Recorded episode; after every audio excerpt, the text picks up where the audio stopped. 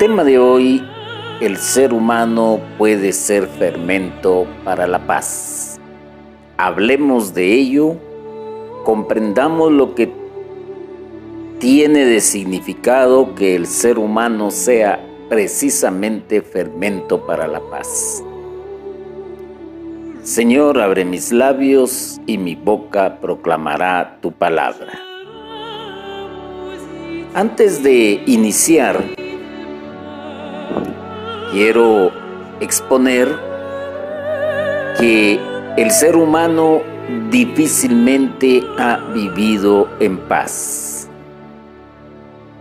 Si nos remontamos a la historia de la salvación, quizás el único momento donde ha gozado de verdadera paz es cuando la humanidad es amiga de Dios.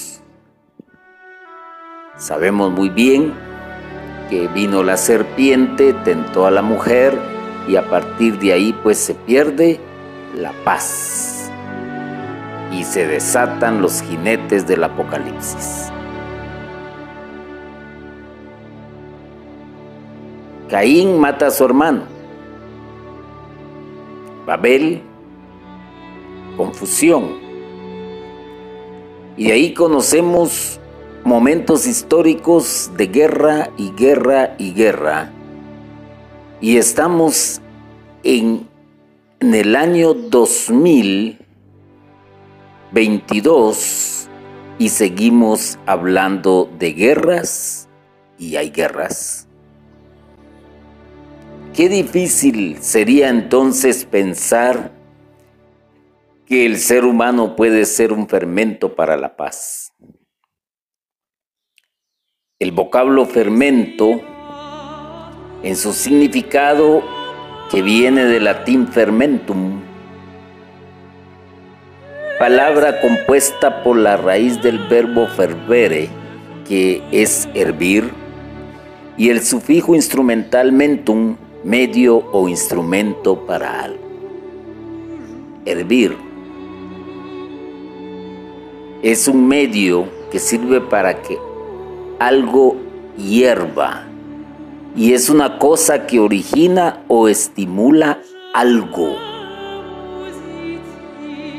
Cuando hablamos del agua, por ejemplo, utilizamos un recipiente para colocar el agua. Posteriormente, pues, lo colocamos sobre una llama, sobre la estufa se enciende, se hace fuego y se lleva el agua a ebullición. Fermento, hervir, ese es el significado. Y también hablemos de paz, que es de latín pax, es la ausencia de guerra o de hostilidades cuando se refiere a un país, pero también se refiere a acuerdos de cese de guerra.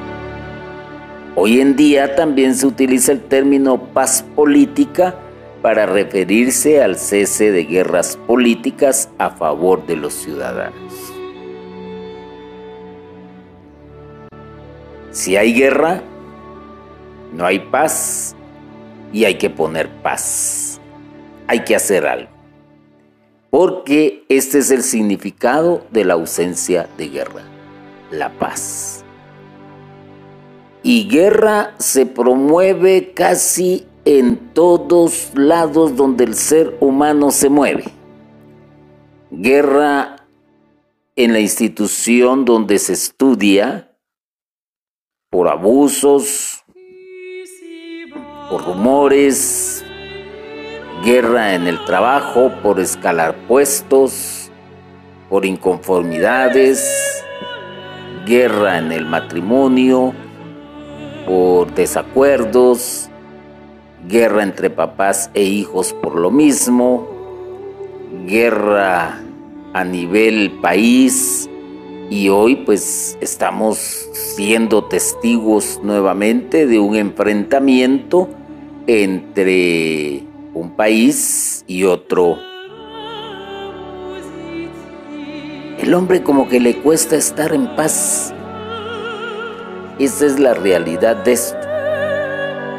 no le gusta la paz, le gusta la guerra, provocar guerra. Y cuando está en paz, como que se siente incómodo y busca de una u otra manera hacer la guerra. Y la guerra la van a hacer o la van a iniciar los valientes, los políticos, los poderosos, los que quieren tener más, los que quieren sobrepasar sobre los demás, pisotear a los demás, quitarles sus posiciones. Paremos de contar. Veamos lo que dice el documento de la iglesia Fratelli Tutti en el numeral 231, que es de ahí donde nace este día, esta tarde o esta noche, dependiendo de en qué horario usted nos esté escuchando, esta predica. Los procesos efectivos de una paz duradera son ante todo transformaciones artesanales obradas por los pueblos, donde cada ser humano puede ser un fermento eficaz con su estilo de vida cotidiana. Estamos hablando de un poder, estamos hablando de una esperanza, estamos hablando de un proceso para que haya paz duradera. Y son maneras, llamémosle, que implican un arte, pero que a la vez podríamos decir que es de una manera empírica, sin un proceso científico, sin un conocimiento profesional, y que es obrada por los pueblos porque no quieren estar en guerra, porque llegan a acuerdos donde respetan y se hacen respetar donde hay pactos de no agresión, donde hay a veces hay pactos implícitos. Por ejemplo, cuando usted está ah, en su barrio, usted vive en un barrio, en una colonia, en un condominio, donde usted quiera llamarle o donde usted quiera que se encuentre, tiene un vecino. Este vecino eh, sabe que usted está a la par, usted sabe que él está a la par y se respetan su espacio. Se respetan quizás las horas de descansar donde el otro se compromete a no hacer ningún tipo de ruido que sobrepase eh, lo normal para que el vecino pueda descansar. Si tiene mascotas, pues no permite que se vayan, que se pasen a su jardín o que esta mascota pues vaya a hacer sus necesidades fisiológicas en la puerta de su casa, eh, respeta el área de parqueo, etc. Pero son acuerdos implícitos. Pero si alguno de los dos rompe, entonces ya se provoca lo que conocemos como guerra ya empiezan los insultos, ya comienzan eh, las malas miradas, ya comienzan las habladurías y lo más normal podría ser antes pues llegar a un acuerdo.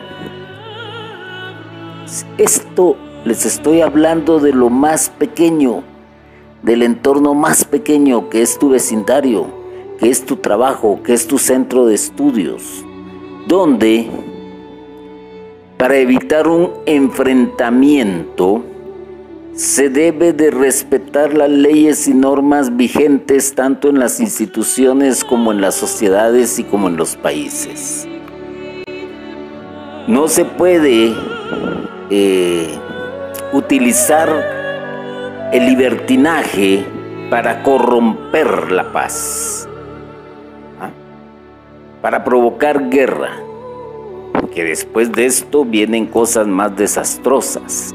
Vienen las venganzas, vienen las muertes y lo estamos viviendo. Entonces, desde nuestro estado de vida tenemos que ser artesanos de la paz. Artesanos. y al mismo tiempo pues ir ser un fermento eficaz con nuestro estilo de vida cotidiana. Si eres un hombre de paz, indudablemente que los que están a tu alrededor serán hombres de paz, mujeres de paz, salvo excepciones. Pero la paz se puede demostrar y esa paz puede incluso poner en su lugar al más violento, al más violento. No podemos eh, ponernos en el mismo nivel de la otra persona porque entonces llegaríamos a una guerra interminable. Cuando hablamos de guerras entre países, es una cuestión muy difícil porque lamentablemente a través de la historia el que tiene más quiere más, el que tiene el otro se lo quiere arrebatar y es un problema demasiado complejo. Pero pongamos atención. Aún en medio de las guerras más grandes de la, de la historia de la humanidad, han existido hombres de paz y que han sido fermento y que han sido también un alivio, un bálsamo para muchos. En medio de las desgracias, también Dios suscita a personas que se ocupan, por lo menos, de llevar alivio en esos momentos cruciales. La paz la necesita el mundo, la necesitamos todos, incluso se habla de paz mental, porque hay tanta situación que nos está agobiando, que nos está transformando en seres belicosos, en seres que estamos dispuestos a destruir y no importar cuánto se llevó de años edificar algo. Hoy estamos viendo también cómo la iglesia está siendo atacada en, diversos países porque sus gobernantes no están queriendo estar en paz. Y como la iglesia siempre ha alzado la voz por los más necesitados, por los desposeídos, por los hambrientos de justicia, no conviene a los intereses porque el envidioso, el tirano, el autoritario, el dictador, el todopoderoso, no va a resistir que se le digan las verdades en un momento dado y lo toma todo como un ataque, como una ofensa. Siempre rico incorporar a nuestros procesos de paz la experiencia de sectores que en muchas ocasiones han sido invisibilizados para que sean precisamente las comunidades quienes coloreen los procesos de memoria colectiva. Pero, digo esto antes, hay una arquitectura de la paz, donde intervienen las diversas instituciones de la sociedad cada una desde su competencia, pero también hay una artesanía de la paz que nos involucra a todos. Al hablar de arquitectura, estamos hablando de algo que se está construyendo, de algo que se está edificando, donde intervienen entidades que eh, tienen pues ya una base científica, un conocimiento de ciertas necesidades. Eh, podríamos mencionar, por ejemplo, la Organización de las Naciones Unidas que procura y vela porque haya una equidad, porque no hayan, eh, por ejemplo, situaciones violentas y llegar a acuerdos entre los países para celebrar pues ciertas situaciones que también eh, puedan colaborar para el beneficio de las mayorías. Ahí estamos hablando de una arquitectura, estamos hablando de una edificación, pero pareciera ser que a pesar de los esfuerzos que el ser humano hace, es imposible. Siempre va a haber alguien que quiera destruir la armonía que existe entre los seres humanos. Siempre va a haber maldad. Pero esto no quiere decir que se deje eh, las columnas que han sido puestas para trabajar en pro de la paz. Y la artesanía de la paz nos involucra a todos porque sin tener los recursos necesarios científicamente hablando, tenemos algo que se llama razonamiento e inteligencia para saber que la, hay, que, hay que vivir en paz, en armonía con el que está a nuestro alrededor. Y comenzando desde la familia que es el núcleo de la sociedad si hay familias que construyen internamente la paz de una manera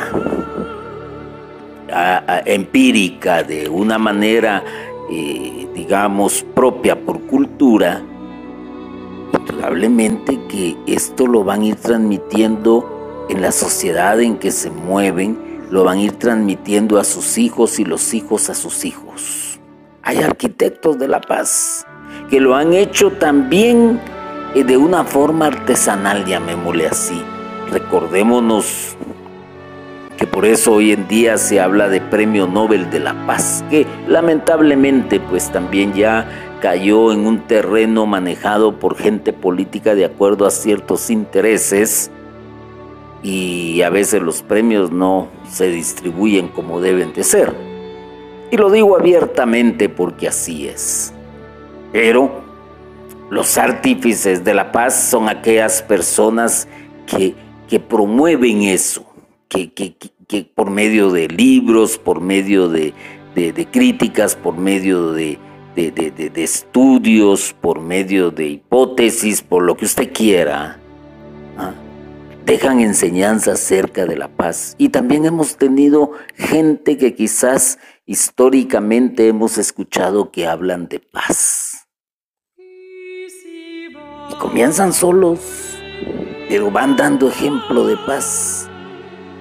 ¿Y qué más si tú tienes un hogar donde reine la armonía y la paz? Que van a haber desacuerdos, correcto, pero esto no implica que estás en guerra, porque la guerra es un continuar día a día a día hasta que haya un vencedor, hasta que haya un vencido. Pero en la familia se debe de procurar, como dije anteriormente, pues la paz. Y siempre es rico incorporar a nuestros procesos de paz la experiencia de sectores. Nosotros no tenemos todo el conocimiento.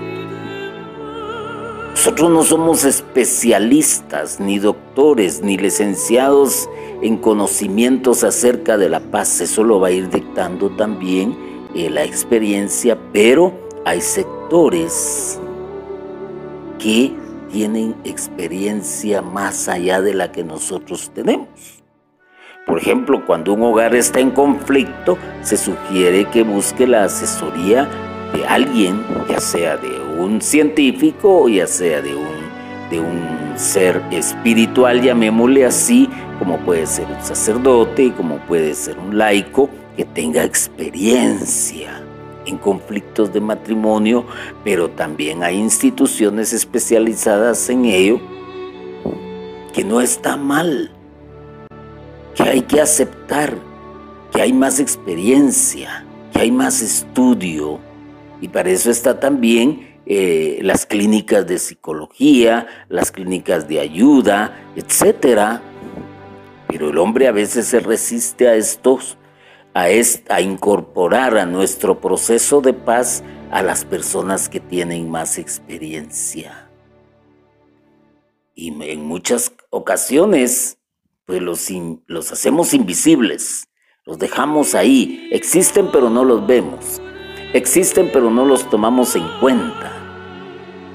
Y recordémonos que las comunidades eh, tienen algo que llamamos proceso de memoria colectiva. Y ahí es donde entra también una comunidad cristiana. Tiene una memoria, una memoria que ha ido forjando a través del tiempo, a través de, sus propias experiencias y que al mismo tiempo lo va inculcando. Y la misma iglesia es una comunidad tiene una memoria colectiva y que trabaja en pro de la paz. Vuelvo a repetir, no estoy diciendo que todo sea perfecto, que todo sea excelente, siempre va a haber personas que no están de acuerdo y que provocan guerra. Como la serpiente que no estuvo de acuerdo en la paz y armonía que tenía el ser humano para con Dios. Y entonces procuró destruirlo. Y, al destruirlo hundió más al ser humano. Y hoy por hoy tenemos una guerra espiritual hasta que se llegue el momento en que lleguemos a la presencia del Señor y Él nos diga, bueno, ganaste la batalla o la perdiste por tus actitudes, por tu forma de ser, porque no fuiste un fermento para la paz, fuiste un ser violento. Y hay violencia. Desde que se pecó, hay violencia. Desde que se pecó hay desestabilización. Ya no hay paz. Pero Estamos llamados a ser fermento de la paz. Estamos llamados a procurar la paz de una manera, si usted quiere, artesanal. Pero hay que preocuparse. Por eso el Evangelio según San Mateo en su capítulo 5 y versículo 9 nos dice claramente, bienaventurados los que trabajan por la paz, porque ellos serán llamados hijos de Dios. El bienaventurado es el que tiene bendición. El bienaventurado es el que tiene dicha. El bienaventurado es el que recibe las dádivas del Señor. Y Jesús lo dice claramente, los que trabajan por la paz. Jesús es un ejemplo de que vino a trabajar por la paz. Muchos lo quieren tomar eh, de una u otra manera como un estandarte guerrillero, lo quieren tomar también como un estandarte de que supo hacer política, lo quieren tomar como un ser que va a figurar porque se escudan de él, porque tiene fama, porque les conviene, porque es una manera de manejar masas. Hoy lamentablemente los políticos se aprovechan de la figura de Jesús cuando están en el poder, cuando obtuvieron los votos que necesitaban, son los mismos que se convierten en depredadores. Y empiezan a socavar la moral, y empiezan a socavar los derechos humanos, y empiezan a socavar la dignidad del ser, y empiezan a atacar a las instituciones religiosas. Y hay quienes, pues, con tal de salvar el pellejo, se alían con estos eh, eh, entes políticos. Pero hay gente que artesanalmente trabaja por paz y ellos reciben bendiciones. ¿Tú quieres recibir bendiciones en tu hogar? Vive en paz. ¿Tú quieres recibir bendiciones en tu trabajo? Promueve la paz. Tú quieres recibir bendiciones en tu estudio, promueve la paz, sé fermento de la paz. No seas un violento. Apóyate y asesórate también en aquellos que promulgan la paz. Si alguien te ofende, a veces suena ridículo. Y más en esta época, las palabras de Jesús, si alguien te hiere en una mejilla, ponle la otra aunque esto tiene una connotación cultural y no eh, viene a decir, bueno, si ya te pegó en una, pues déjate pegar en la otra, no, tiene otra connotación que más adelante quizás se las explique. Pero está hablando de no devolver otro golpe, está hablando de, de no ser violento, sino que está hablando que por medio de tus actitudes, por medio de tu manera de ser, seas ese fermento que la sociedad necesita hoy, que lamentablemente se ha vuelto belicosa, ha irrespetado la vida del ser. Imaginémonos los grandes tiroteos, se les llama, a lo que ha sucedido en Estados Unidos de América, donde alguien que tiene una mente enferma es capaz de agarrar un arma y matar a un montón de personas inocentes. Está haciendo la guerra a una sociedad. Imaginémonos aquellos que trabajan por fuera de la ley, que rompen y corrompen, están haciéndole la guerra a una sociedad. Y el Señor te está diciendo, bienaventurados los que trabajan por la paz. Hay que trabajar por la paz para lograr bendiciones. Hay que trabajar por la paz para tener armonía, porque ellos serán llamados hijos de Dios. Porque Dios es un Dios de paz. Y lo vino a mostrar, lo vino a explicar en Jesús. Hay que trabajar por la paz. Hay que ser un fermento de la paz. A veces nos cuesta entender sobremanera eh, la situación que uno dice, ¿cómo puedo vivir en paz? Si veo que hay violencia, si veo que hay políticos oportunos si veo que hay poderosos que quieren más y más y no les importa pisotear a los otros, veo que hay inmigración, veo que no se cubren las necesidades básicas, veo que tengo que luchar contra injusticias, etc. Y por eso te doy o te expongo lo siguiente. Es una historia una historia que te hará comprender más la realidad. Y lo más importante lo voy a decir al final de la historia. Había una vez un rey que ofreció un gran premio a aquel artista que pudiera captar en una pintura la paz perfecta. Muchos artistas lo intentaron el rey observó y admiró todas las pinturas, pero solamente hubo dos que a él realmente le gustaron y tuvo que escoger entre ellas. La primera era un lago muy tranquilo. Este lago era un espejo perfecto donde se reflejaban unas plácidas montañas que lo rodeaban. Sobre esta se encontraba un cielo muy azul con tenues nubes blancas. Todos quienes miraron esta pintura pensaron que ésta reflejaba la paz perfecta. La segunda pintura también tenía montañas, pero estas eran escabrosas y descubiertas. Sobre ellas había un cielo furioso del cual caía un impetuoso aguacero con rayos y truenos.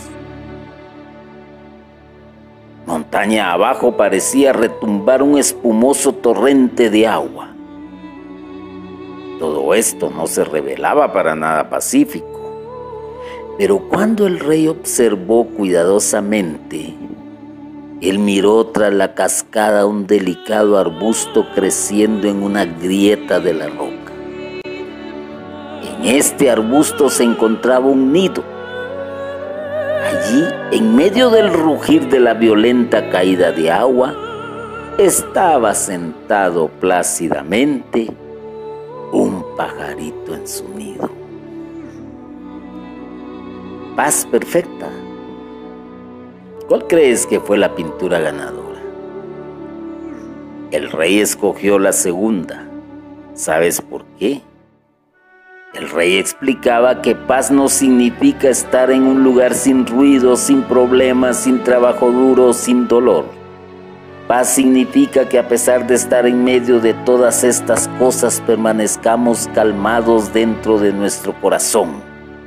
Este es el verdadero significado de paz. Y por eso Jesús dijo, la paz que yo les doy no es como la paz que da el mundo.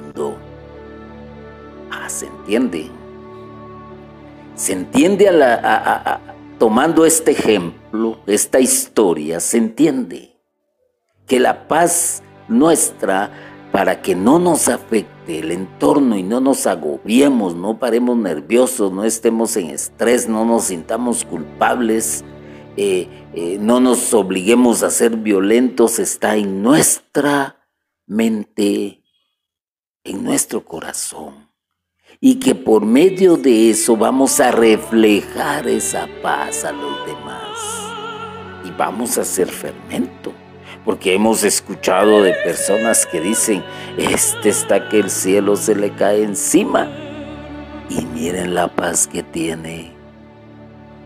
Es increíble. Han entendido el mensaje de Dios y saben que por lo tanto son bienaventurados porque son artífices de la paz.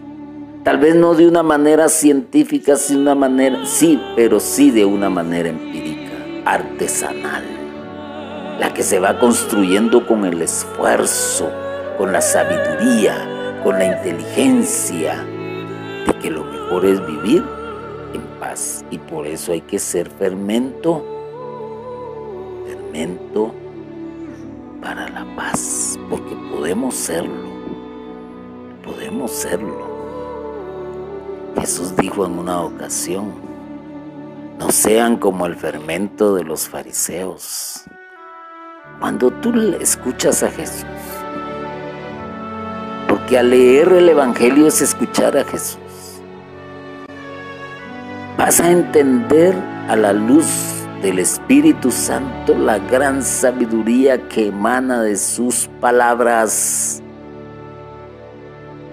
Y por eso alguien le dijo, ¿a dónde iremos si solo tú tienes palabras de vida eterna? Porque aquel que está en paz tiene vida y tiene vida eterna. ¿Por qué? Porque es un hijo de Dios porque será llamado Hijo de Dios, porque trabajó por la paz y por lo tanto Dios le bendice aún en medio de los problemas, de los ruidos, del trabajo duro, del dolor. Hay que entender esto. A veces creemos que estar en paz es eh, eh, sonreír, que estar en paz es abrazar, que estar en paz...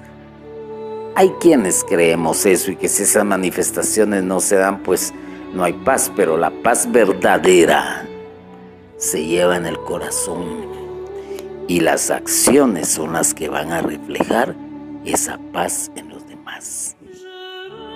Así que te digo, de una manera contundente y para eh, hacer un resumen brevísimo que las grandes transformaciones no son fabricadas en escritorios o despachos, son fabricadas por las acciones, por la misma experiencia en el diario vivir. Hay que estar en paz. Hay que poner hay que ser fermento de la paz. Y la, la Fratelli Tutti del numeral 231 pues nos habla de la paz, porque la humanidad hoy en día necesita paz.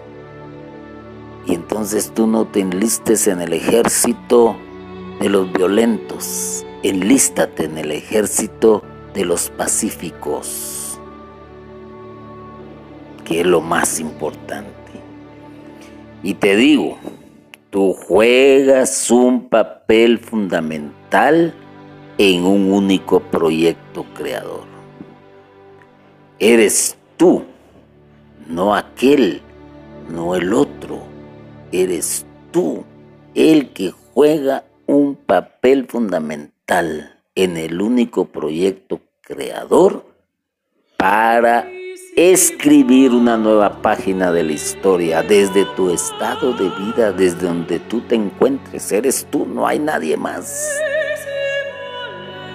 Y qué bueno, si hoy eres tú y mañana es otro, y qué bueno si hay otro y poco a poco se van conjuntando y entonces entre todos van a escribir una nueva página de la historia.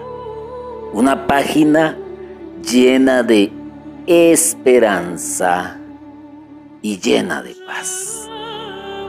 Bendito y alabado sea Jesucristo por siempre. Amén.